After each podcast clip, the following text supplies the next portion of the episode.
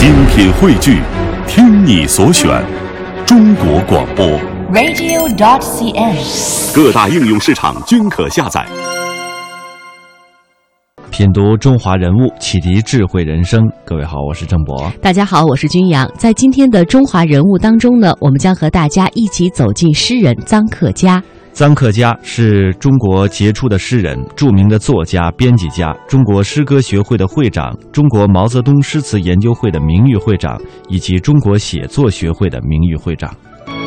有的人活着，他已经死了；有的人死了，他还活着；有的人骑在人民头上，啊，我多伟大！有的人俯下身子给人民当牛马。刚才这一段呢是臧克家的代表作，也是大家非常熟悉的他的诗歌《有的人》。呃，他究竟有怎样的人生经历，又是怎样和诗歌结呃结缘的？接下来我们就来听听他在《臧克家回忆录》当中的自述。我的故乡是山东诸城，属于胶东半岛。在第一次世界大战时，青岛德国人的大炮震得我家的窗直响。这个县属古琅琊，秦始皇东巡曾在这儿刻石记功，这就是有名的琅琊刻石。我的村子张家庄在西南乡，离城十八里路。我的父亲是一个神经质的人，他仁慈、多感、热烈，感情同他的身躯一样的纤弱。他是一个公子，一个革命者。他喜欢诗，他的气质、情感、天才和诗最接近。我就是父亲的一帧小型的肖像，我是他生命的枯枝上开出来的一朵花。他给了我一个诗的生命。那时节我还不够了解诗，但环境里的诗的气氛却鼓荡了我蒙昧的心。我的生命就是诗，我真像东坡眼中的孟郊一样，成了天地间的一个诗球了。推开了人生的庸俗，把一个理想投得很远，拒绝了世俗的快乐。我宁愿吃苦，看破世事人情，我才更觉得事业是唯一不空的东西。它是一支精神的火炬，虽在千百年后也可以发热发光。一切皆朽，唯真理与事业永存。诗就是我以生命全力去倾注的唯一事业。一九零五年十月，臧克家出生在山东诸城臧家庄。他的曾祖父、祖父都在前清有过功名。虽然臧克家出生时家道已经有些破落，但家中的文化空气依旧浓厚。因为我父亲的祖父和父亲都是属于那种，就是文化修养比较深的。我父亲的祖父呢，也是一个很爱诗的人。我爸爸就是说，他说话就像钉子钉进木头一样，就是很严厉的这么一个人。但是呢，他就有的时候突然一下精神来了以后，就会在家里头。这个放声的朗诵那个《长恨歌》呀，什么啊哎，就是《琵琶行》啊什么的，所以就是说我父亲出生的这个家庭氛围呢，就是一个诗的氛围很浓的一个、一个一个这么一个家庭所以也会要求父亲要读诗、背诗。啊，对对。大约在八九岁的时候，臧克家上了私塾；十二岁的时候上了本村的初级小学校。在私塾读书的那几年，他竟能背熟六十多篇古文，长一点的像《滕王阁序》《吊古战场文》，还有李陵达、苏武书；短一些的像陆世明读《孟尝君传》等等。他后来回忆说，相隔近七十年，至今仍然能够背出来。当年啃骨头，今日实解其中味，获益不浅。接下来的这段音频，我们将听到的是童年时期两个对臧克家影响最大的人。这些可怜的黑暗角落里的人群，我都是先流过泪的。我对这些同胞不惜我最大的同情，好似我的心和他们的连接在一起。臧克家被称为农民诗人，一个封建家庭中成长起来的少爷，怎么会从一开始就如此恳切地关注底层人民呢？在他的童年时代，有两个人对他的影响是非常非常深的。嗯一个呢，就是对我父亲影响特别大的，就是一个人叫六基匠。可以说，我父亲后来走上这个诗歌创作的道路，跟他有很大的关系。嗯这六基匠呢，自己特别喜欢去到集上去听书啊听人说书，然后听完了以后呢，回来就给我父亲讲。嗯他就把什么过去就是《水浒》啊、《西游》啊、说岳呀、就这些英雄的故事，嗯给我父亲讲的活灵活现的，他的手势、他的眼神、他的表情，嗯当时我父亲听的是如醉如痴的。然后呢，我父亲就是后来说说他的房间就是我的家，是我灵魂的家，说他是他把诗的那个根苗扎在了我的心上。哦他还有一个就是他家的长工叫老哥哥，嗯。这个长工呢是从他呃他的曾祖父开始就在他家当长工，他就记得特别清楚，他拉着老哥哥的手，嗯。就是去给母亲上坟。我父亲小的时候有一个毛病，就是特别爱跟小孩一块儿去赌钱。啊。然后呢，经常赌输了以后呢，他就悄悄的到老哥哥的呃炕上有一个小包，里头就把老哥哥那些钱拿出去呃去赌，然后他就老想，哎呀，以后等我长大了，我就把钱还给你这样的。老哥哥呢，岁数慢慢越来越大了，我父亲的祖父呢就觉得他可能是一个累赘了，然后有有一次呢。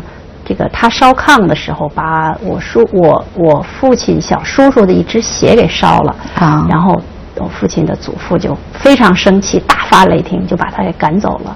而且老哥哥自己没儿没女，他哦那个就是完全是把自己的一生都奉献给了张家，但是到最后呢，就落得一个就被人赶出来的这个命运。嗯所以我父亲从心那个时候，他就从心里边对这个社会产生了疑问，嗯就说他就他就说他说他特别恨他的祖父，后来有没有再跟老哥哥接触过？呃，后来就是他那个自己有了工作以后，就回到了家乡，把老哥哥接到自己的家里。我父亲就说我我我留你在家住住几天，他说不行，我晚上咳嗽你你会打扰你的，他就自己执意要走。嗯后来我父亲就给了他几块大洋，他还说哎呀少东家你看你看，就是好像很很那个。不过亿的那个，但是实际上我父亲说这个点钱完全补补偿不了这个万分之一，所以我父亲就老觉得这一辈子就欠老哥哥非常非常的多。溯华夏五千年，英才辈出；激扬文字，书写风流；跌宕声韵，记录千秋；征战沙场，气吞山河。这里是香港之声《中华人物》。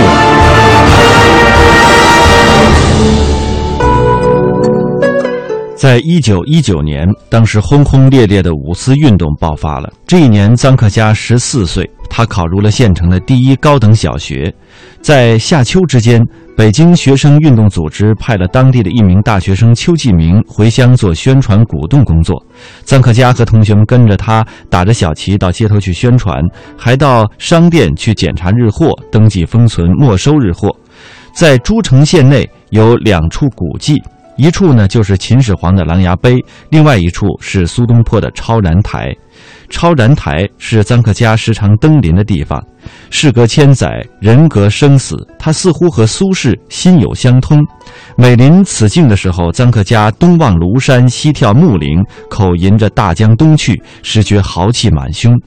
他也经常这样想：做一个诗人多好啊！千百年来，多少帝王将相被东去的流水淘尽，而诗人的诗句却永世长存，打动人心。在高小学习了三年，臧克家受到了新思想的影响，眼界和心智都放宽了一些。高小三年毕业，因为当时家中丧父休学，臧克家推迟了一年毕业。一九二三年，他到了济南，升入了山东省立第一师范。该校的校长王柱臣先生是高等优级师范学校毕业的，他是立志终身为教育献身，思想进步开明，常请名人到校演讲，启迪学生的眼界和心胸。当时的杜威、周作人等人都曾到这里做过演讲。在全班，臧克家当时的国文成绩是数一数二的，他的作文经常受到老师的好评。也就是从那个时候开始，他开始写白话诗了。有一次，他向雨丝投稿，周作人复了信。不久呢，雨丝将他的投稿登了出来。这是臧克家有生以来第一次在大型刊物上发表作品。接着，他又向林兰女士主编的徐文乐的故事集投去了三篇稿子，又被采用了。看到自己的名字印在了书上，当时的他真是不亦乐乎。一九二七年初，臧克家考入了武汉中央军事政治学校，曾经随着部队参加过讨伐杨森夏斗寅的战斗当中。他的诗集《自由的写照》就是描写武汉大革命生活的。在大革命失败后，他回到了故乡。不久之后，因为受到了国民党反动派的迫害，臧克家逃亡东北。诗人用诗歌给我们记录了他在东北的生活。在一九三三年，他出版了第一部诗集《烙印》，这是他最具影响的作品。这部诗集真挚朴实地表现了中国农村的破落、农民的苦难、坚忍与民族的忧患。此后，他陆续出版的诗集，比如说长诗有《罪恶的黑手》《自己的写照》《泥土的歌》《宝贝儿》《生命的零度》等十多部作品。这个时期，臧克家的诗篇比较短小，但是非常具有概括力。他除了有意识地去学习古典诗词的结构方法，形成了凝重、集中、精粹的风格之外呢，还苦心追求诗句的新颖和独到、形象化，这样使他的诗歌不失平易、明朗和口语化。后来，他做了很多的政治抒情诗，比如说我们提到的《有的人》，就是这类诗当中的代表作。这首诗是为了纪念鲁迅逝世十三周年而作，它的独特之处在于表现具有哲理意义的主题：人是为了多数人更好的活着而活着的。事实上，这个主题已经超出了歌颂鲁迅精神的范围，而将读者引入了对人生更深层次的思考。语言非常的朴素，对比强烈，形象鲜明，是这首诗的艺术特色。除了这些小诗之外，他还创作了一部人物传记体的长诗《李大钊》。这部长诗从多个角度，包括战斗、家庭等方面，将一个革命先驱伟大而又平凡的人格展现了出来。但是要说到臧克家所取得的这些成就，一定要提到的就是闻一多，可以说是闻一多最早发现了臧克家的诗歌才华。他们之间有怎样的友谊故事呢？呃，我父亲这个一九呃三零年要考这个呃山东大学，当时的这个大学的入学的考试呢，语文的题目是杂感。嗯，我父亲就写了。这么几个字说：人生永远追逐着幻光，但谁把幻光看作幻光，谁便沉入了无底的苦海。嗯，其实就很短的这一句话。嗯，然后闻一多先生呢，嗯，就给了他九十八分当时我父亲去报道的时候，一个老师告诉他说，文先生给分给的非常严，十分五分的很多，说六十分就已经很好了，说给了你九十八分说你知道你数学考多少吗？数学考了零分就是因为语文的突出，对，所以他就进入了当时叫国立青岛大学，嗯，一直就跟着文先生学诗。文先生对他是非常非常好。那个他那时候就跟我跟我讲过，他经常就是自己拿着自己的诗，呃，到文先生家里去。文先生呢，就是说，呃，他自己抽一支，给我父亲一支烟，两个人就对对对坐在这个。书桌前，就是研究我父亲写的诗，哪个字下的好，哪个字还有点嫩。而且我父亲的第一本诗集《烙印》是文先生亲自给写的序，而且文先生还出了二十块大洋。嗯，当时是因为他刚开始是自费印行嘛，当时是文先生出了二十块大洋，还有王统照先生出了二十块，还有我父亲的一个很好的一个朋友叫王孝房出了，等于六十块大洋资资助我的父亲。把这个第一本处女作诗集《烙印》出版了。出版以后呢，就是引起了呃比较大的这个反响吧。嗯所以我父亲这才等于登上了诗坛。他去世以后，文先生的儿子写了一篇悼念文章，说这个一生中，就说臧克家一生中写了三十多篇悼念呃文先生的文章，说我们作为子女，我们都做不到。溯华夏五千年，英才辈出。激扬文字，书写风流；跌宕声韵，记录千秋；征战沙场，气吞山河。这里是香港之声，中华人物。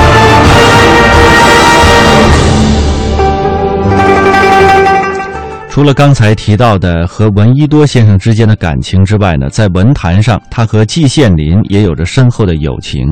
这二人同为中国现代史上的文化名人。尽管臧克家长季羡林六岁，但是这二人都是齐鲁同乡，又是中学的同学，志同道合，所以呢，有着真挚的友谊。在一九四六年，臧克家到南京国立编译馆去看望老同学李长之，恰好季羡林在。在这里，臧克家第一次见到了季羡林，他们一见如故，倾心交谈。当时给臧克家的印象是，季羡林虽然留学德国十年，但身上毫无洋气，衣着朴素，本真敦厚，言谈举止依然带着山东人的气质和风度，这使得臧克家油然而生敬意。一周之后，臧克家到了上海，担任了《侨生报》的副刊主编。居虹口东宝兴路一百三十八号报报社的宿舍，说来有缘，季羡林呢也步行到过这个地方。他带来了五大六呃五五六箱的这个大箱子书，和臧克家住在一起，或席地而坐，或抵足而眠。一盏泡子灯照着这二人彻夜长谈。一九四九年春，臧克家从香港来到北平，和季羡林重又相见。当时季羡林住在翠花胡同，此处呢是北京大学的宿舍区；臧克家是住在笔馆胡同，两个人时常互访。季羡林住的是两间西房，几架书籍就占据了屋之大半。院落非常的大，有很多的树。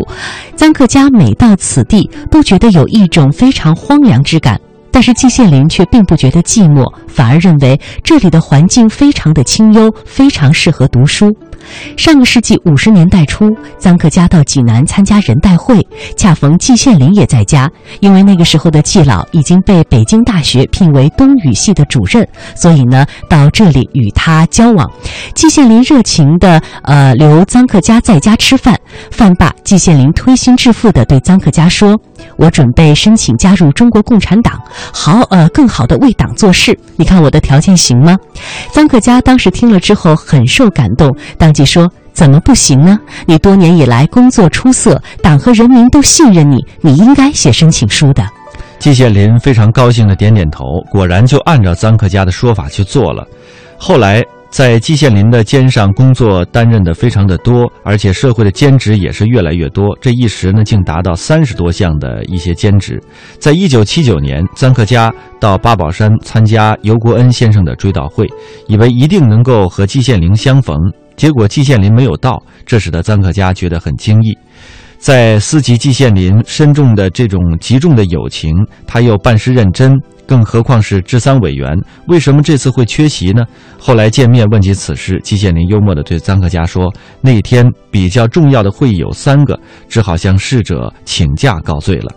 因为工作之需，季羡林经常出国。这出国呢，总是免不了先告知臧克家先生一声，打电话或者是写一封信。”出国归来，总是要带一点外国的小玩意儿送给臧克家以作纪念。有一次，他到非洲去，对臧克家说：“这飞机啊，一次子十万八千里，在短短的几天里要跑七八个国家。”大约在一九五一年前后，他去印度回来之后，给臧克家一束孔雀的羽毛，二十多只，臧克家保存了四十多年，翠色未变。季羡林由国外回来，总喜欢写几篇散文，发表在报刊上，来记述和描写一下出国访问的状况，真挚诚恳，富有文采。臧克家读后颇觉耳目一新，于是呢就给季羡林写信，也希望他多写一些。在一九七八年前后，臧克家见到了季羡林，见到了季羡林是头发半白了。一九八零年再次会面，已经是满头的白发了。于是臧克家顿生感慨，也写了一首诗赠给了季羡林。诗是这样写的：“年年各自奔长途，把手新逢惊与呼。朴素衣裳常在眼，寻遍黑发一根无。”季羡林读读了这首诗，富含称赞，韵味无穷。臧克家经历了二十世纪中国新民主主义革命、社会主义革命及建设的全部过程。做过随军记者，主编过杂志，这种生活境地、职业的变更，令诗人有了更丰富、更鲜活的生活素材。正是这些，触发了诗人的灵感。也正是这样，他在诗中抒发了一个热血诗人的沸腾之情。激情勃发的臧克家，由农民诗人逐渐成为了人民诗人。臧克家从1925年发表诗作开始，创作生涯长达八十年之久，其成果之富、影响之大，被认为几乎可以说就是一部足以现身书法的活生生的中国新诗史。他的诗篇幅短小，却颇具概括力。他除有意识学习古典诗词的结构方法，形成凝重、集中、精粹的风格之外，还苦心追求词句的新颖、独到、形象化，但又不失平易、明朗和口语化。建国后，臧克家多作政治抒情诗，语言朴素、对比强烈、形象鲜明，是他诗歌的艺术特色。二零零四年，臧克家走完了他八十四岁的人生。对于自己的遗愿，他的女儿这样回忆：人，我就记得非特别深刻的有一个印象，就是我们八六年曾经到呃山东去哈，然后到泰安到曲阜，一路上坐着车，我都晕车了，我都受不了了。那个当时那个路非常颠簸，我父亲就一直趴在窗户上，就往外看。看那个周围都是农农民嘛，都是农农，就是有农民在地地里干活什么的。他一直是目不转睛的看着，一直看了很好几个小时。然后我们就说你累了，你躺下休息休息什么的。他最后说了一句：“这就是中国的农民。”他就是非常的对农村非常有感情。我们九四年的时候呢，我们为了出他的文集，到了一趟山东嘛。然后走之前，他非常郑重的把我跟哥哥都叫到一起，说：“我给你一个任务。”我们说什么任务？他说：“我死后要把骨灰送回老家，要撒在老哥哥六鸡匠还有另外两个农民朋友的坟上。嗯，你们这次去一定要把他们的坟在什么地方给我找到。”二零零一年是二零零零年的时候。我突然收到了一个一个朋友给我寄来的一个我爸爸的一首一诗，嗯，名字叫《爱的熏香》，然后我一打开以后我就愣了，我马上拿了这这个这个诗，我就给我爸爸我说我说爸爸你看这有一首诗是你写的，你还记得吗？嗯，我爸爸看完以后笑笑说我都忘了，他这首诗是怎么写的？他就说，呃，设若我死了，设若我死前还有一些时间。请你们一定要听我说一句话，是我最后的一句话。嗯，不管山多高，水多深，你们一定要把我葬在故乡。这是他四几年写的诗。我觉得，就父亲要魂归故里的这个愿望，并不是九五年的时候高，就是才想起来。后来呢，遵照他的遗遗愿，一部分骨灰撒到了农民朋友的坟上，一部分骨灰在在北京跟妈妈合葬。有的人活着。他已经死了，有的人死了，他还活着；有的人骑在人民头上，啊，我多伟大！有的人俯下身子给人民当牛马。